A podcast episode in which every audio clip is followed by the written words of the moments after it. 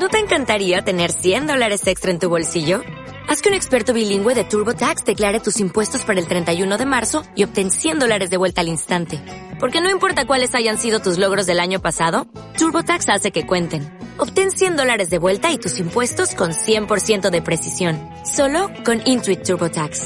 Debes declarar para el 31 de marzo. Crédito solo aplicable al costo de la presentación federal con TurboTax Full Service. Oferta sujeta a cambios o cancelación en cualquier momento.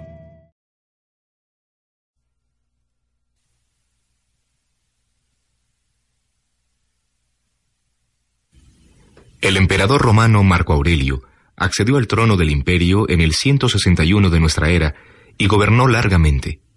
Austero, sensible y sencillo, su gobierno fue equitativo y justo, y sus meditaciones, notas nunca publicadas y hechas tal vez para propio uso, revelan una gran influencia estoica, doctrina en la cual el emperador fue educado. Sus pensamientos, profundos y sencillos a la vez, revelan una comprensión resignada de lo humano, bien lejana de los lugares comunes y las moralizaciones torpes.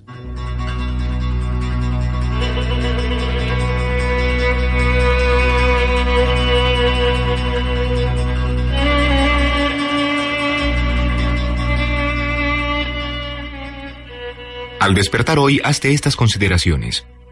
Me encontraré con un indiscreto, un ingrato, un insolente, un falso, un envidioso, un egoísta todo eso les ocurre por ignorancia del bien y del mal. Pero yo sé que la naturaleza del bien es lo bello y que la del mal es lo vergonzoso, y que la naturaleza del pecador es como la mía, porque participa no sólo de la misma sangre, sino de la inteligencia y de la divinidad. No puedo recibir daño de ninguno de ellos, y nadie me cubrirá de vergüenza. Por eso ni puedo enfadarme con mi semejante ni odiarle, pues todos hemos nacido para colaborar, al igual que los pies, las manos, los párpados y los dientes. Obrar como adversarios los unos de los otros es contrario a la naturaleza, y también lo es el hecho de manifestar indignación y repulsa.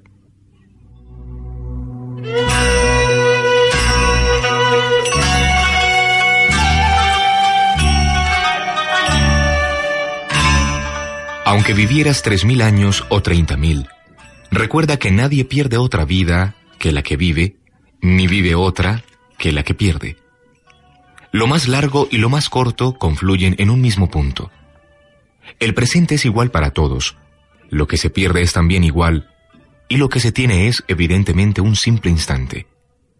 Ni el pasado ni el futuro se pueden perder, porque lo que no se tiene, ¿cómo nos lo podría arrebatar alguien? Ten siempre presente estas dos cosas. Una, que todo, desde siempre, se presenta de igual forma y describe los mismos círculos, y nada importa que se repita lo mismo durante cien años o durante una eternidad. La otra, que el que ha vivido más tiempo y el que morirá antes sufren idéntica pérdida, porque solo se nos puede privar del presente, ya que solo éste poseemos, y lo que no poseemos no lo podemos perder.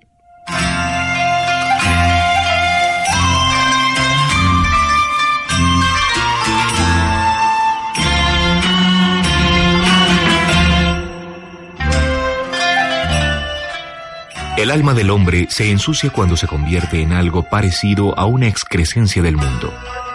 Porque enojarse con algún suceso de los que ocurren es una negación de la naturaleza, de la que forman parte los restantes seres. En segundo lugar, también se ensucia cuando siente aversión a cualquier persona o se comporta hostilmente con intención de dañarla, como ocurre con los que montan en cólera. En tercer lugar, se ensucia cuando sucumbe al placer o al dolor, en cuarto lugar, cuando es hipócrita y hace o dice algo contra la verdad. En quinto lugar, cuando su actividad se desarrolla sin perseguir ningún objetivo y se aplica a cualquier tarea, siendo que incluso las más insignificantes actividades deberían llevarse a cabo con una finalidad. El fin de los seres racionales es obedecer la razón y las leyes justas. Libro segundo.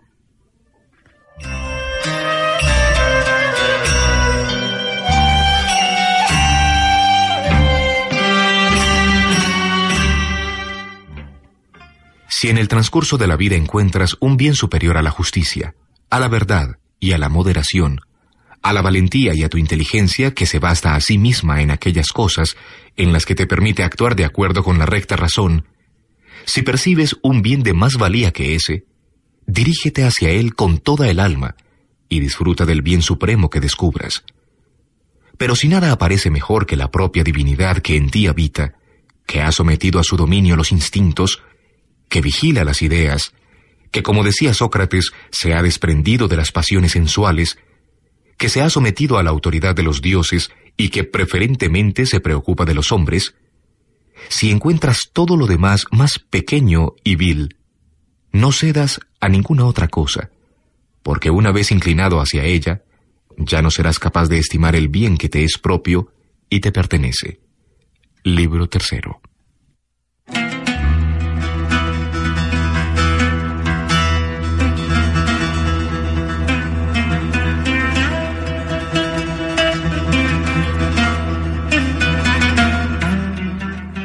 Es propio del hombre excelente amar y abrazar lo que le sobreviene sin perturbar jamás al Dios que tiene la morada dentro de su pecho con una multitud de imágenes. Antes bien, velar para conservarse propicio, sumiso y obediente, sin mencionar una palabra contraria a la verdad y sin hacer nada opuesto a la justicia. Si todos los hombres desconfían de él porque vive con sencillez, modestia y buen ánimo, no por ello se molesta con ninguno, ni se desvía del camino trazado que le lleva al fin de su vida, objetivo hacia el cual debe encaminarse, puro, tranquilo, liberado, sin violencias y en armonía con su propio destino.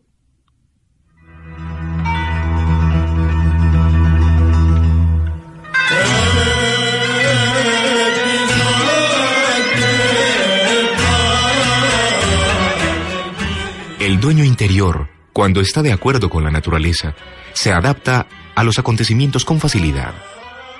No tiene predilección por ninguna materia determinada, sino que se lanza instintivamente ante lo que se le presenta, transformando en beneficio incluso lo que era obstáculo. Es como el fuego, cuando se apodera de los objetos que caen sobre él y que hubieran apagado una pequeña llama.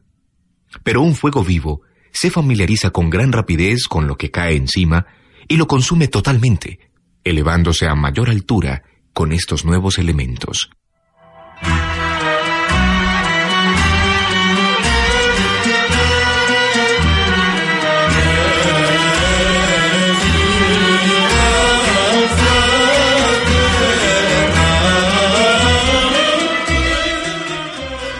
¿Cómo te has comportado hasta la fecha con los dioses, con tus padres, tus hermanos, tu mujer, tus hijos, tus maestros? tus amigos, tus familiares, tus criados? ¿Acaso en el trato con todos has cumplido el precepto de no hacer mal a nadie ni decirlo? Recuerda también por qué lugares has cruzado y qué fatigas has sido capaz de aguantar. Y asimismo que la historia de tu vida está ya colmada y tu servicio cumplido. Y cuántas cosas bellas has visto, cuántos placeres y dolores has desdeñado, cuántas ambiciones de gloria has ignorado y con cuántos insensatos te has comportado bondadosamente. Libro 5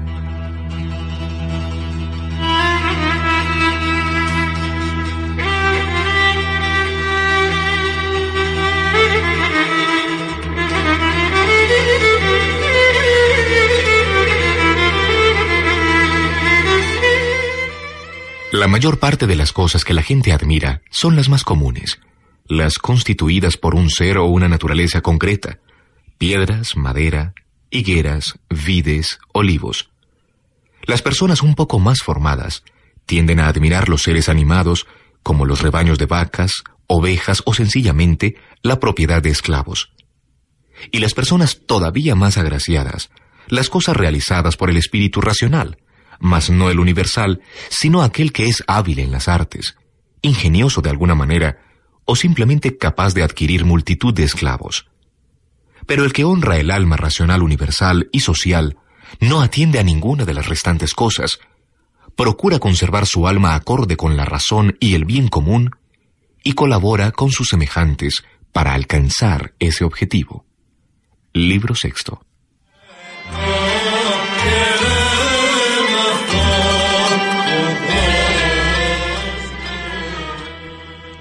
Si alguien puede corregirme y probar de modo concluyente que pienso o actúo incorrectamente, de buen grado cambiaré de proceder, pues persigo la verdad, que no dañó nunca a nadie. En cambio, sí se daña el que persiste en su propio engaño e ignorancia.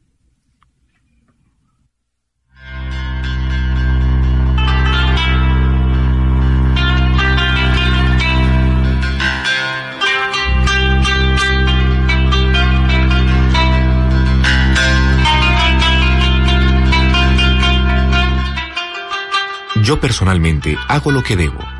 Lo demás no me atrae, porque es algo que carece de vida, o de razón, o anda extraviado y desconoce el camino.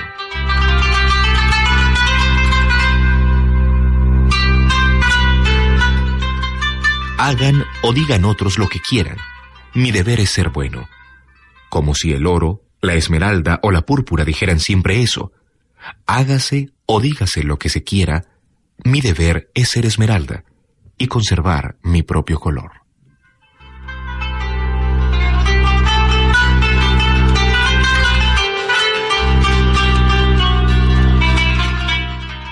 Presta atención y sea tu único deseo ser bueno en todo lo que hagas.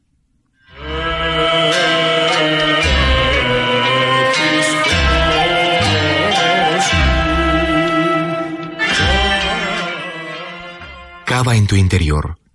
Dentro se halla la fuente del bien y es una fuente capaz de brotar continuamente si no dejas de excavar.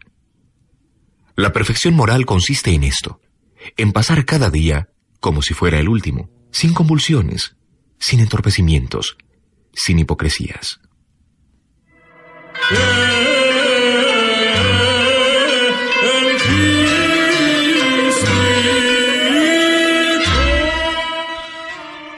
Toda naturaleza está satisfecha consigo misma cuando sigue el buen camino. Y sigue el buen camino la naturaleza racional cuando en sus imaginaciones no da su asentimiento ni a lo falso ni a lo incierto, y en cambio, encausa sus instintos solo acciones útiles a la comunidad. Desea y detesta lo que depende exclusivamente de nosotros y acepta todo lo que le asigna la naturaleza común. Libro octavo.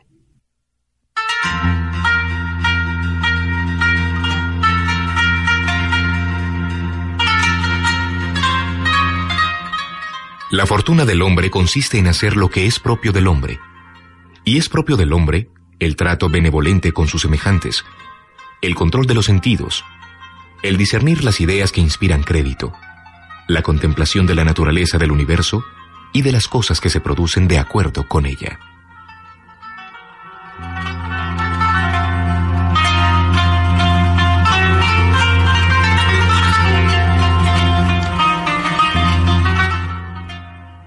No radican el mal y el bien en el sentimiento, sino en la actividad del ser humano. Tampoco su excelencia y su defecto están en el sufrimiento, sino en la acción.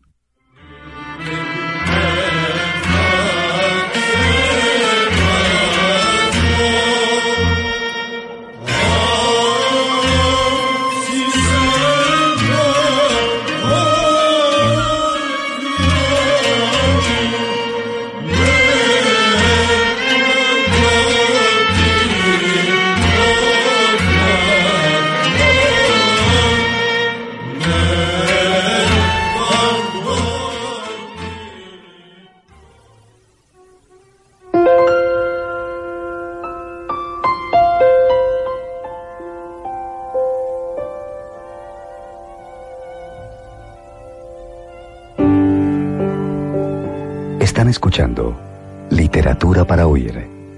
Textos, cuentos, relatos y narraciones hablados. Emisora cultural Radio Bolivariana.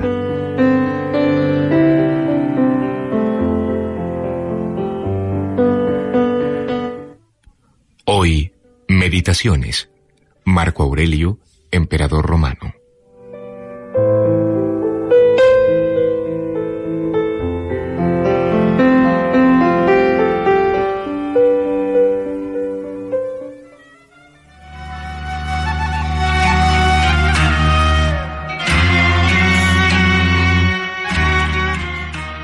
Quién te enojas? ¿Contra la ruindad de los hombres? Reflexiona. Los seres racionales han nacido el uno para el otro. La tolerancia es parte de la justicia. Sus errores son involuntarios. Reconsidera también cuántos considerados enemigos, sospechosos u odiosos están tendidos, reducidos a ceniza. Modérate de una vez.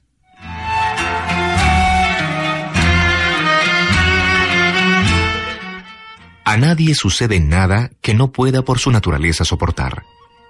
Algunos seres sufren contrariedades y ya sea por ignorancia de lo ocurrido, ya sea por alardear de magnanimidad, se mantienen firmes y resisten sin daño. Es terrible, en efecto, que la ignorancia y la excesiva complacencia sean más poderosas que la sabiduría.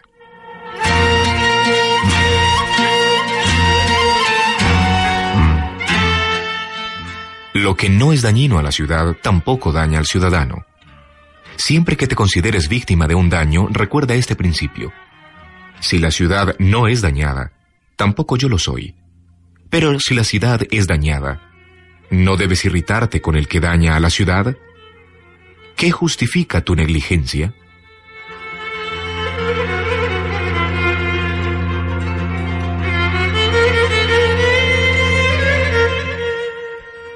Comete otro una falta contra mí, él verá.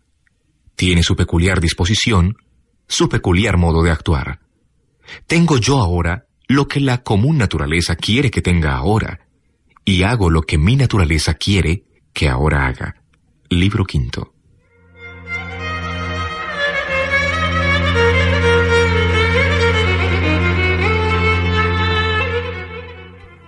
El que peca, peca contra sí mismo. El que comete una injusticia, contra sí la comete, y a sí mismo se daña.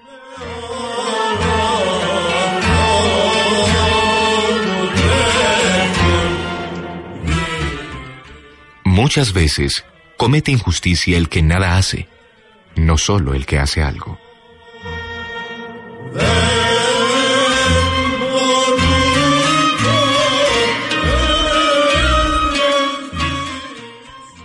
Sola cosa merece la pena.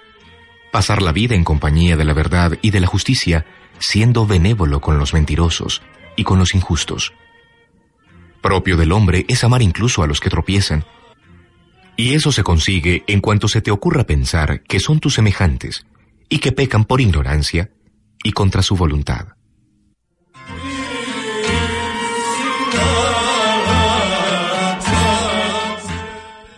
El semblante rencoroso es demasiado contrario a la naturaleza. Cuando se encrespa reiteradamente, su belleza muere y finalmente se extingue, de manera que resulta imposible reavivarla. Intenta al menos ser consciente de esto, convencido de que es contrario a la razón. Porque si desaparece la comprensión del obrar mal, ¿qué motivo nos queda para seguir viviendo? Libro séptimo.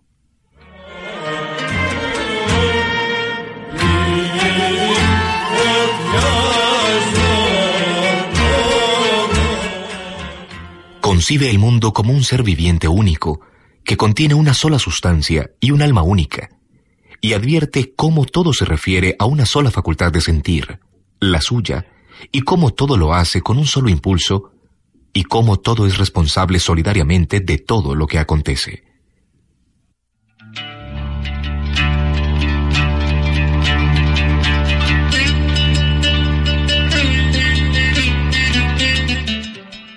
Corre siempre por el camino más corto, y el más corto es el que discurre de acuerdo con la naturaleza. Júzgate digno de toda palabra y acción acorde con la naturaleza, y no te desvíe de tu camino la crítica que recibas. Por el contrario, si has obrado o hablado bien, no te consideres indigno. Recorre el recto camino de acuerdo con tu propia naturaleza y con la naturaleza común, pues el camino de ambas es único.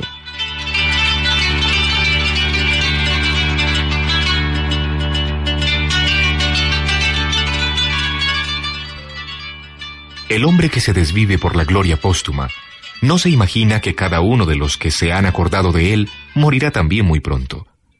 Luego, a su vez, morirá el que le ha sucedido hasta extinguirse todo su recuerdo en un avance progresivo a través de objetos que se encienden y que se apagan.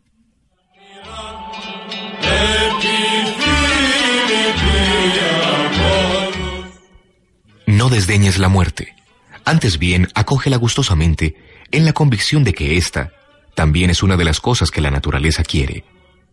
Porque la juventud, la vejez, el crecimiento, la plenitud de la vida, el salir los dientes, la barba, las canas, la fecundación, la preñez, el alumbramiento y las demás actividades naturales que llevan las estaciones de la vida son lo mismo que tu propia disolución. Por consiguiente, es propio de un hombre dotado de razón comportarse ante la muerte sin hostilidad, vehemencia ni orgullo, aguardándola como una de las actividades naturales.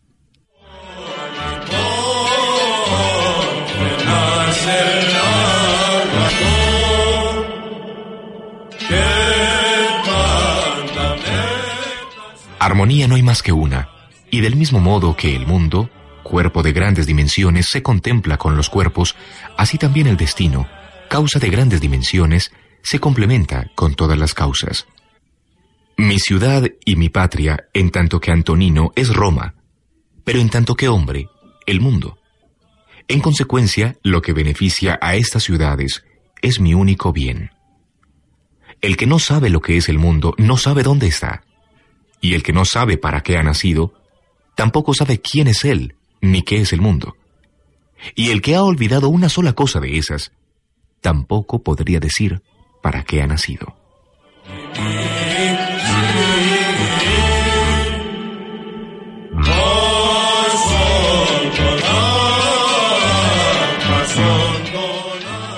En la medida en que tengo cierto parentesco con los seres de mi misma condición, nada contrario a la comunidad ejecutaré, sino que más bien mi objetivo tenderá hacia mis semejantes y hacia lo que es provechoso a la comunidad encaminaré todos mis esfuerzos, absteniéndome de lo contrario. Y si así se cumplen estas premisas, forzosamente mi vida tendrá un curso feliz, del mismo modo que también tú concebirás próspera la vida de un ciudadano que transcurriese entre actividades útiles a los ciudadanos y que aceptase gustosamente el cometido que la ciudad le asigne.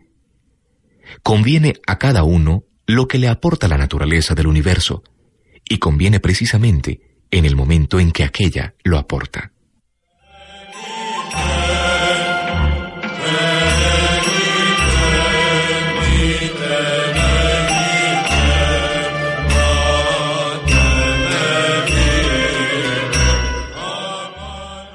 Todo lo que conviene al conjunto universal es siempre bello y está en sazón.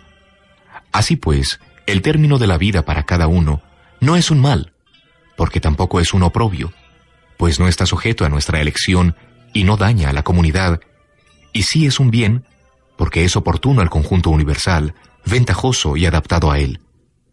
Así, el que se comporta de acuerdo con Dios en todo, es inspirado por un hálito divino y es llevado gracias a su reflexión a sus mismos objetivos.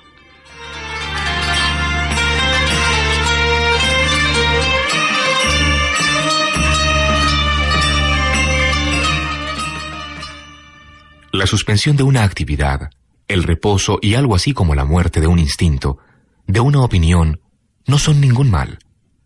Pasa ahora a las edades, por ejemplo, la niñez, la adolescencia, la juventud, la vejez, porque también todo cambio de éstas es una muerte. ¿Acaso es terrible? Pasa ahora a la etapa de tu vida que pasaste sometido a tu abuelo, luego bajo la autoridad de tu madre y a continuación bajo la autoridad de tu padre. Y al encontrarte con estas muchas destrucciones, cambios e interrupciones, hazte esta pregunta. ¿Acaso es terrible? Así pues, tampoco lo es el cese de tu vida entera, el reposo y el cambio. Libro noveno.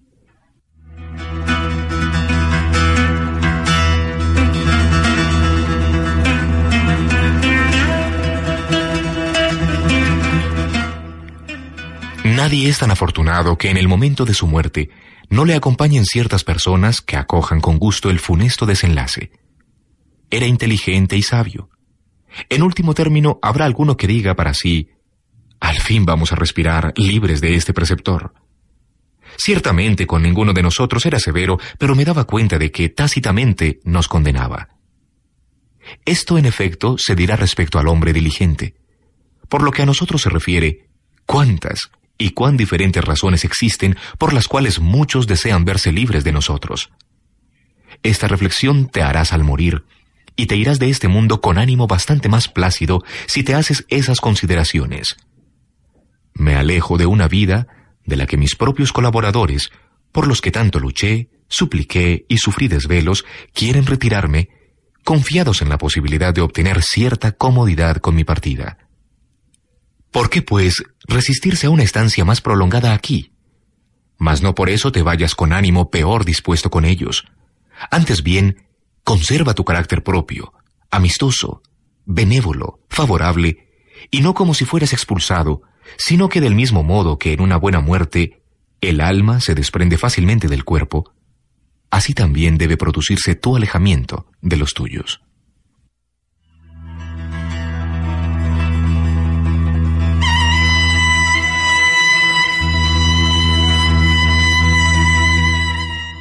Buen hombre, fuiste ciudadano en esta gran ciudad. ¿Qué te importa si fueron cinco o tres años? Porque lo que es conforme a las leyes es igual para todos y cada uno.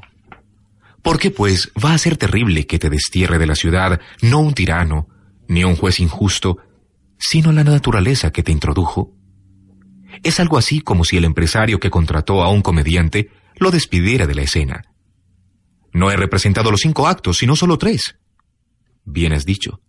Pero en la vida, los tres actos son un drama completo porque el término lo fija aquel que un día fue responsable de tu llegada y ahora lo es de tu disolución.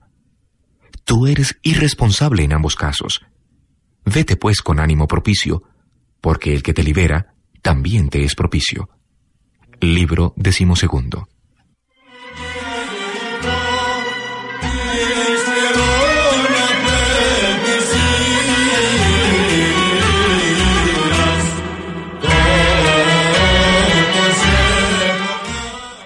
Literatura para Oír han escuchado Meditaciones del emperador romano Marco Aurelio.